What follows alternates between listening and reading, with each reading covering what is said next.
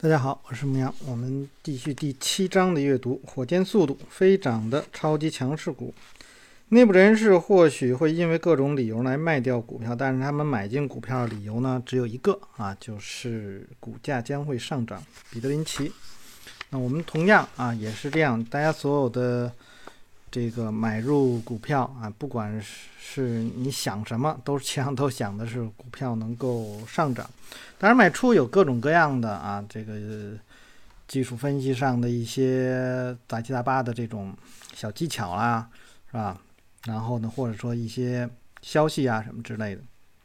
都是你认为啊，股票可能要不然是啊到了目标位了啊，要不然是嗯它可能向下了，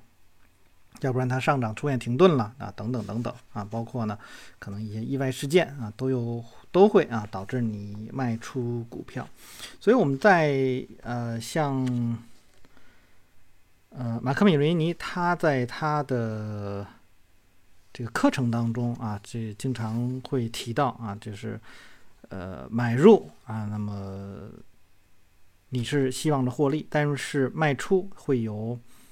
好的卖出，也有不好的卖出。啊，所谓好的卖出就是，哎，真的赚了一大轮；但是不好的卖出呢，可能赚了一部一小部分啊。事后一看啊，一年以后一看啊，只是卖到了这个山脚下。但这都不重要，那么更重要的是，他是不是在这次交易当中啊赚钱了？那么在这，当然我，刚才我说的呢，和呃和这个现在我正在读的这本书讲的是不一样的，或者会也可能会有一样，因为。还是那句话，我这也是第一次啊看到这这本书所讲的内容。好，现在我们将讨论的是一个大家期待已久的问题啊，一只货真价实的超级强势股，就像美国国家航空啊航天局研制的火箭那样啊，需要巨大的推力啊，也就是成交量，才能将其推出大气这个地球大气层，也就是脱离底部。可是，一旦火箭进入正确的轨道啊，那么就无需要多少外力也能朝着预定方向运行。那超级强势股呢，凭借难以置信的收益率啊，前所未见的题材或者是刺激因素啊，吸引着市场对优秀的交易者的目光。超级强势股呢，让超级明星交易员的跃跃欲试。那么这些股票激发了全世界最聪明的动量交易，呃，动量交易者他们的投资兴趣。那么。你会在同一只股票中啊，一次次看到同一组动量交易者的身影，他们对其他股票视而不见，但却密切关注强势股的一举一动。他们擅长战略性的买入，利用巨额资金完美操纵啊这一类的股票。那么超级强势股呢，通常都是独一无二的，因此他们的表现呢，完全独立于板块和市场。呃，超级。这个强势股可以在数月里面成为各大交易所最赚钱的股票。实际上呢，许多超级强势股呢都呈现了抛物线的走势，从而公然这个藐视所有传统法则。然而，一旦这个泡沫破裂啊，持有大量现资金的这个动量交易者呢撤离，这些超级强势股呢会在短期内啊彻底崩盘。这时呢，即使业绩最好的股票也会低去啊峰值时的百分之七十。那这个之前我们在读书的时候啊，已经这个这个提到过，就是一些领导股，那么他们可能是啊强于整个的板块，然后呃应该说强于板整个板块当中的那些弱势的股票，然后他们啊这个引领着整个板块开始向上走。但是，一旦到啊这个泡沫破灭以后，啊，因为这些股票通常都也都是高估值的，所以大家会啊，这个啥估值啊什么之类的，然后这些股票就开始回落。他们回落要可很大的可能会比同行业当中的其他的股票跌幅会更大啊，这个是要小，因为他们呃，应该我们应该这么说吧，呃，假如价值是那个呃中心啊，那他们的这个回归实际上是要很大可能还会低这个低于价值的啊，所以有的交易者他们会在。这些股票低于他们应有价值的时候去买入，呃，这类的股票，那只是和我们现在所啊学习的啊这方面不太一样，那是另外啊一种模式了。呃，这就是说，你不能够因为这只股票它的当下的业绩啊非常非常的好，然后呢就在股市在下跌的过程当中呢你不止损。啊，千万不要这样，因为它的这个，因为前面是可能是高估值，所以它回落的这个呃幅度可能会比较大啊，所以一定要记住，止损是必须的啊，哪怕你错的止损都要去做。啊，这就是像马克·米雷尼，他为什么会在很多时候去做说，呃，就是所谓的呃坏的卖出呢？就是因为当时的走势可能对他，就对于他自己来说，他可能认为啊对他不利了，然后对他的这资金的伤害啊稍微的大了，或者说他看到的逆反向的波动啊加大了，等等等等各种各样的原因，然后他选择了离场。那当然，我刚才已经提到那种啊坏的离场并不重要啊。那么你只要是你在坚持你的规则啊什么之类的就可以了。好，那么继续看下面，即使呢仅考虑这一因素，也绝不要自欺欺人的认为你可以在长期资本收益率最好时卖掉超级强势股。正如你在本书图表部分看到那样，这种策略呢必败无疑。要避免为超级强势股啊这个支付短期资本利得税。唯一的方法就是，当股价回归到你的买点时卖掉它。股价最终呢将回归啊你的买入价格，只需啊给它一点时间。每一个这个作用力背后都有一个大小相等、方向相反的反作用力，超级强势股也不例外。选择超级强势股的五条重要的指标，那我们来看看这是怎么才能发现这些股票呢？首先呢，他们啊成为炙手可热大牛股之前呢，我们就要研究他们基本面。呃，技术面对于投资新手来言呢，要弄懂啊，这个完全弄懂我所提到的大多数技术概念是很困难的，这一点呢我非常清楚。但不用担心，理解这些这个概念最佳方法就是分析图表，这正是本书至关重要的第十二章收录大量超级盈利股的走势以及啊这个及其评注的原因。在第八章中呢，我们会呃讨论啊这个以下方式。交易超级强势股，确定潜在的目标价格，识别低风险买入点，控制仓位，潜在的卖出标准，归纳超级这个交易法则。那我们在之前啊，我们先捋一下这五条的关系吧。那么第一呢是潜在目标啊，然后呢低风险买入点，然后控制仓位。那么呃前。这个是怎么样去做呢？就是目标啊，我们先要大概的有一个，就是你必须要有一个这样的一个啊，这个目标设定啊。那么，比如像呃欧奈尔的他的方法当中呢，比如有用 PE 的啊，可能很多人说，哎，我这书上没讲过 PE。对这个啊，欧奈尔他他的方法当中实际上是有啊，我们在读。嗯，像欧奈尔信徒啊那本书里面，我读的时候我提到过啊，他们是怎么样去用 PE 来去预测目标，但是我没有去讲他们具体的啊这个规则，但是他们是有这样的方式的，只是在他的书当中没有去提到，但是有啊一个目标位的这个测量，当然我们在读呃顶级交易三大技巧当中的时候，那么有，那么还有呢就是欧奈尔他常规啊所使用的什么么。呃，这个百分之二十、二十五，然后呢，或者是持有八周什么这类的啊，你有一个目标，有目标是和啊这个钱识别低风险的买入点，所以低风险买入点实际上是和啊这个目标来挂钩的。我们之前读呃专业投机原理当中啊，非常重要的一点呢，就是提就是呃这个我我我以前管叫做呃这个交易价值啊，你和你。这个后来呢，这个跟那些书上一样啊，叫做呃风险报酬比啊，或者我们叫做风暴比。那么你的收益呃和你的呃风险，那么应该要大于三比一啊。那么这个有你有了第一的这个买入点了和这个目标了，你就能够去计算啊你的呃风暴比或者说交易价值是多少。然后呢是根据你的。止损点，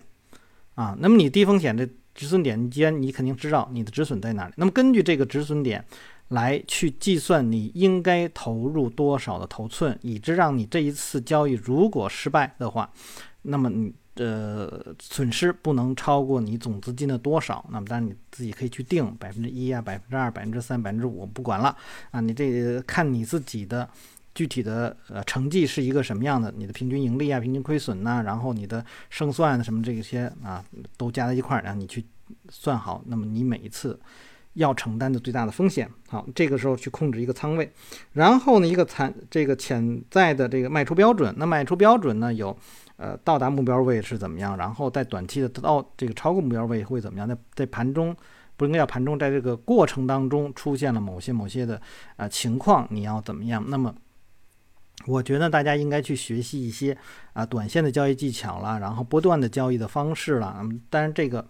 呃，你不学也我觉得也无所谓啊。那就只是在有的时候获利稍少一点啊，有的时候可能市场的波动稍微大一点的时候呢，可能对你造成一定损失，但它并不是主流啊。但你首先要知道啊，一些这个卖出的标准是什么啊，移动的呃止损应该怎么样去设定啊，这些。然后呢，把这些啊归纳这个交易，归纳啊这个超级交易法则。那么所有的这些东西，你要怎么怎么样去选择这些股票啦？然后他们怎么去纳入到你的观察这个视角里面？然后这些整体的来讲，构成了一套交易系统啊。基本就是讲这么多。你读多少书啊？基本上就讲这些东这些东西啊。不管呃。这个有多么这些人有多么的高明啊！实际上那些点就在那儿，所以你大致记住了这几个点以后，无非是把很多的小方块去或者一些小的这个小积木啊插到这些框架里头。那么首先是就是记住这些大的框架，然后一个一个一个小的去解决它，然后熟悉了以后，你就能啊随口就能说出来，然后随时就能反映出来，这就变得比较简单了。好，我在前文说过啊，在这个深入研究一家公司的基本面之前呢，我必须先看到一张漂亮的走势图。在我分析走势图时呢，我更这个偏爱研究周线图。从历史上看，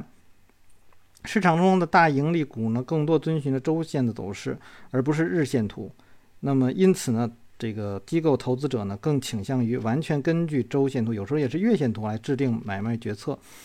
呃，如果业内人士都这么做，我又有什么理由去拒绝呢？对于寻求突破的超级强势股来说，前五个技术指标都非常有用。简单来说，处于突破位的超级强势股具有以下的特点：第一，强劲的底部突破；第二呢，是向上突破三十周移动均线，呃，周成交量放大，陡峭的上攻角度，股价低于这个十五美元。那么这跟我们之前所学到的呃一些方式呢，可能不太一样啊？为什么呢？呃。强劲的底部突破，我们对于强这个底部，更多的实际上考虑到的是它的呃一个就是上涨之后所形成的啊一个交易区间，嗯，那么也这个有就是大家如果经常去选股，你会发现呢，有的时候有一些股票它的那个整个区间特别大，那么在这个大的过程当中呢，呃，市场出现了一些嗯比较强劲的走势，它依然在那个交易区间里面。那么这个时候，那很有可能这只股票就属于这种啊超级的啊强势股啊，所以这不太不矛盾。但是呢，大家的找重点会有一些不同。那我个人来说呢，呃，我一般没有找这种啊这种强劲的底部突破啊什么，这个它会有，但它不是在我的注意力里面。我更多的考虑的是上涨然后横盘，是是这样的一个。那么有的时候就说。我可能关注的那个视角相对来说可能窄了一点啊，比较比较短一些，可能也就是半年啊啊，或者说一年啊，就这么大的这个时间长度，它呢可能会更更大一些。那么在这底部的这种吸筹啊，这个可能更时间长一些。然后第二呢是向上突破三十周啊移动平均线。那么我们选择的股票大部分都是在三十周均线以上啊，更多的可能是呃买入的那个点呢，可能是比如突破十十日均线，或者说是突破二十日均线的那样的一个位置啊，可能会在那样的一个地方。好，周成交量放大，放大是我们之前在读前面那些书里面都是必然要有的啊一个条件。陡峭的上攻角度，这个是必然要有的。那么股价低于十五美元，那这个稍微有一些差异啊。嗯，那么我们平常所考虑到的呢，是尽量不去买十块钱以下。那么最终我用的是人民币了，尽量不买十这个人民币十块钱以下的。那么可能更多的会是在二三十啊、三四十啊，什么是是是这样的啊？如果我们直接一比一的这个换算，但是如果说，呃，我们按美元去计算的话，啊，那么它这个美元就变成九十块钱了。那这个。低于九十块钱所选择的股票的呃余地就会变得非常的大。但只是我们不一样，我们把它当做十五人民币来看啊，我觉得呃这个比较少啊，更多的还还是就是就按我们的标准来说，是定到这个十块钱以上啊，这个好像有一些差异。他他希望更多的是一些低价股，而我们希望的更多的可能是一些高价股。我觉得这个不冲突啊，这个倒是不冲突。好，那么这就是这个我首先阐述的必要指标。之后呢，我还会讲到超级强势股呢必须具备的其他啊最优指标。但是请记住呢，规则是用来打破的。或许呢，你偶尔还会看到某只股票处于初始突破位的股票，那么其股价已经达到了三十美元。不过到目前为止呢，那些超级盈利股呢都是从很低的价位开始启动的。以下呢是这个处于突破期的超级强势股。啊，这个必须具备的五大指标。那我们来看看这五大指标都有什么。强劲的底部突破走势图呢，是决定一只超级级强势股未来成败的关键。一般来说呢，能呃为你带来丰厚收益的股票呢，有着长期的底部支撑。换句话说呢，我们要寻找的是在狭窄的垂直区域啊进行长期整理的股票。那么这可以呢过滤那些啊情绪化的短线交易者，留下来的是啊留下来的人则是侧重基本面的长线这个投资者，他们并不打算在短期内卖出手中的股票。那么长期底部的支撑的魅力在于啊它为股票提供了重要的保护机制。一般来说呢，这类股票的股价呢不会低于经过历史长期检验的支撑位，经过一年甚至更长时间的支撑位。横盘整理的股票通常不会突然发出向上突破的信号。另一方面，当一只股票在几个月的时间从六十美元下跌到十十美元，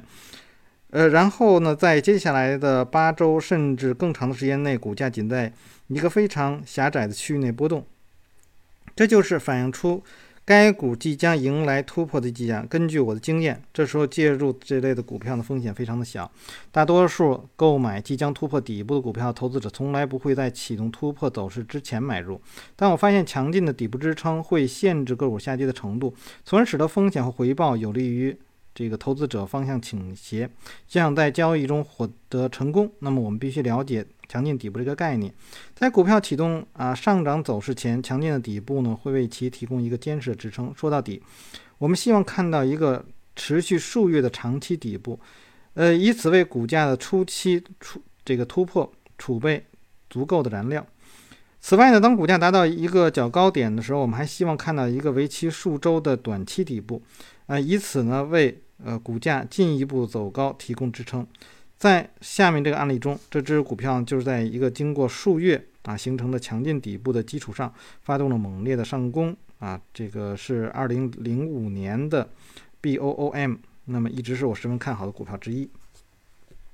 那么这里面呢，我们就要提到一点了，就是呃。就我的理解来说，我觉得在这一块儿，大家可以去看啊，我前面所读过的顶级交易三大技巧。那么那里面的这个吸收区就是学习微科夫方法啊。实际上最近也好多人在问我啊，有关微科夫方法的东西。呃，我的感觉呢是这么来定吧，就是它是一个非常非常好的一种方法。呃，但是呢，就我们现在的所学到这么多的。就是欧奈尔这一套东西来说呢，威科夫东威科夫的方法呢，我觉得是一种过时的啊，就是呃这种过时可要打个引号，它不是说它不好，而是我还是说它非常的好。你需要有它的基础，你需要有威科夫方法，那作为你在分析量价的这个基础，这是必须有的。啊，一个，但是为什么要说它过时呢？是因为他们在去选择这些股票啊，什么之类的，很多的这种呃理念上来说，因子啊，什么设定来上呢，它不够，没有那么的全面啊，不像欧奈尔的这套整个这套方法来讲是非常的全面的。虽然我们不能够啊完全复制欧奈尔的方法，但是它告诉我们这些啊你所关注的这些点来讲是非常重要，说更全面一些。那微客户方法呢，更多的还是在量价强度这一块儿。那么其他的来说呢，就稍微差一些。我们需要有一些东西去补充。另外一个呢，呃，需要你花很多的时间去学习。但是呢，以以这个欧奈尔也好，或马克米雷尼的方法也好呢，他们会啊告诉你更简便的。虽然你可能呃从呃怎么说呢？就是对于市场的理解上来讲，没有那些啊这个深度研究微扣方法的那些交易者对市场的理解力更深入。啊，就是量价这一块，供需关系这块更深入，但是你可以非很快的方式去入门，并且以很快的方式能够去做到盈利，我觉得这个就可以。你先哦知道这个东西怎么好，反正你有很长的时间啊，然后你再一点一点的去啊补充，而不是像有一些啊交易者他们说啊好了，你先学习微库方法，然后你需要花五年也好，十年也好，呃你的学习，然后才。有可能入门，然后才可能能够进入到一个啊稳定盈利的这个状态。那我觉得呃这个就有问题了，就是先干什么后干什么。我如果说先呃学到一些方法，我能够在市场中获利，然后呢再去啊这个呃丰富我的经验，然后巩固整个我的这个基础。那么这两个就是获利和学习是并行的。啊，就是同步进行，而不是说我先呃巩固好我的这个方法，然后再去盈利。那么如果说你花了十年的时间，然后才开始，那么你就这样，你在这个你的生命当中去少获得了一个获得十年收益的这样的一个过程。所以还是要有一个先学什么后学什么的啊。所以我会认为这个有一些过失，但是大家可以看到啊，我在读书的过程中从来没有去。因为今天正好有人问我，今天读书的时候，二零二一年的一月六号，有人问我说：“哎，你之前说微客户方法有点过时，然后这个是不是就不不用去学它？”我说：“不是这个意思，完全不是，只是它属于是三十年代那个方法。那么它对于我们现在来讲，去理解这种供需啊，理解呃什么叫做叫做吸筹啊、派发呀，或者说整个呃这个市场的这种。”嗯，这个走势的一种脉络来讲是非常非常非常好的啊！暂时我还在我的学习当中，我还没有看到哪一个方法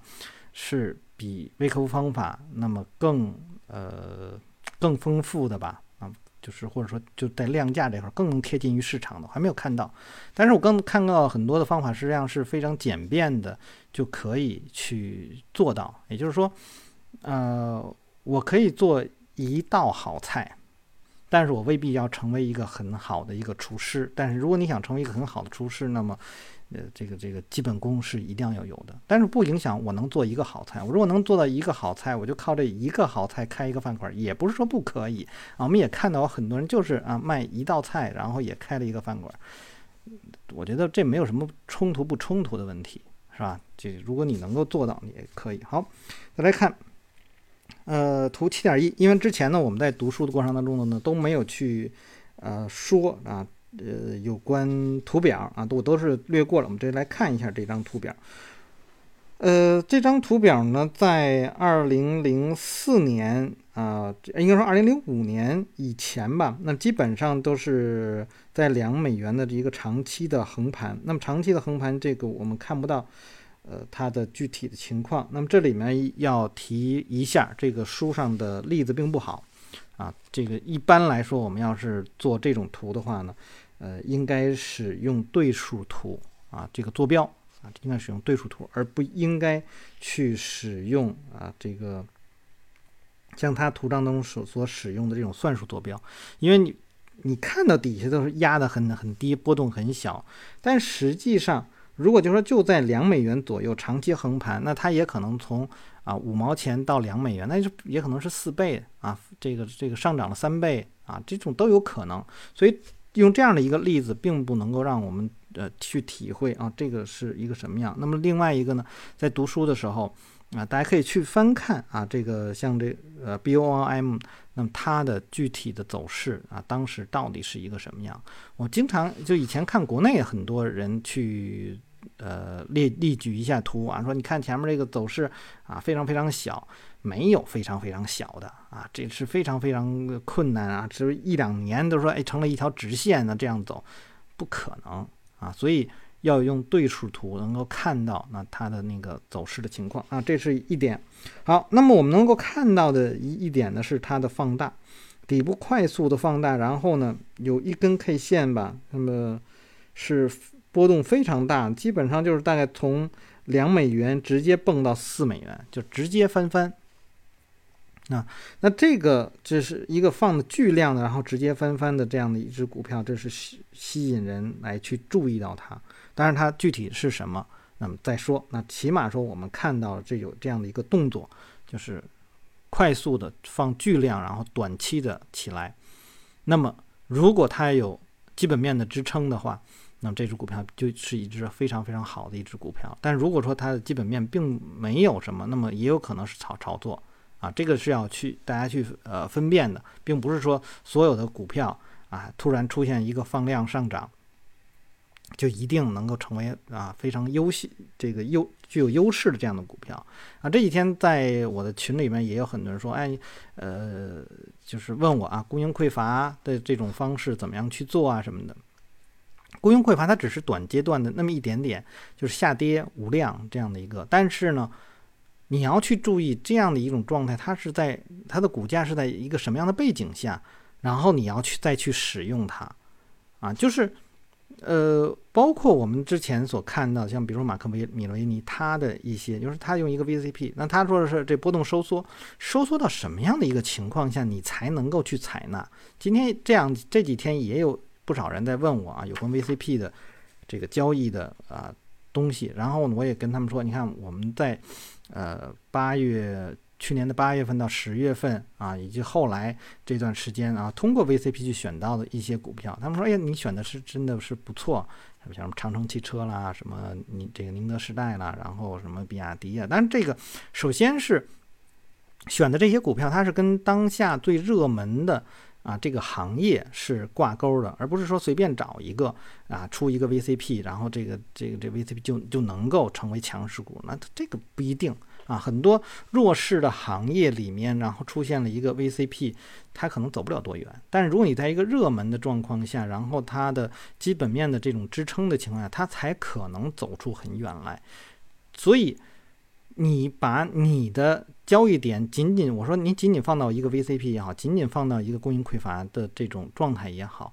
不可能能够做得很好啊，因为你的都是在表象的这些东西，你没有更到。更到就是想到你的股价为什么会出现这种情况？那么它有没有本质的一个支撑？然后它的量价关系是什么样的？然后它的趋势状态是什么样的？等等等等等等。然后你的位置是在哪儿啊？然后然后才可能会出现啊想要进场然后迅速获利这种状况。你看到的别人都是哦这个事后看哦这你你选的这些东西很漂亮，但是为什么能够选到这些？当然，这过程当中，我们也有一些啊选的可能不太好的啊，这个但这种不太好的会是什么呢？就是第一，可能刚进场就就出来了，或者可能根本就没有进场啊。看虽然看起来它哎，这也是个 VCP，这也是一个啊供应匮乏，但是它没有去触发啊你要去买入的那个点，那么也可能会把它放放掉。当然，也有可能会有一些股票就是放错了，就是人家本来后面涨走的是挺好，因为你觉得哎这个地方出现了一些。啊，瑕疵啊，或者什么之类，把它放弃了。那么，那放弃就放弃，那无非你没有挣到那个钱，这个我觉得都无所谓的事情啊。呃，好吧，我们先今天先读到这儿。那么后面实际上还有有不少这个可，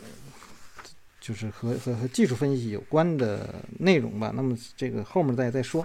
那么先考虑到的是，我觉得。今天所读到的啊，第一个是它有五个呃指标，那么其中五个指标这种底部突破啊，我建议大家在啊扩展阅读，就是看微科夫方法的吸筹啊，呃，那个对可能对大家来讲呢，可能是有非常非常大的帮助的啊。我觉得呃把吸筹区能够理理解的很清楚的话，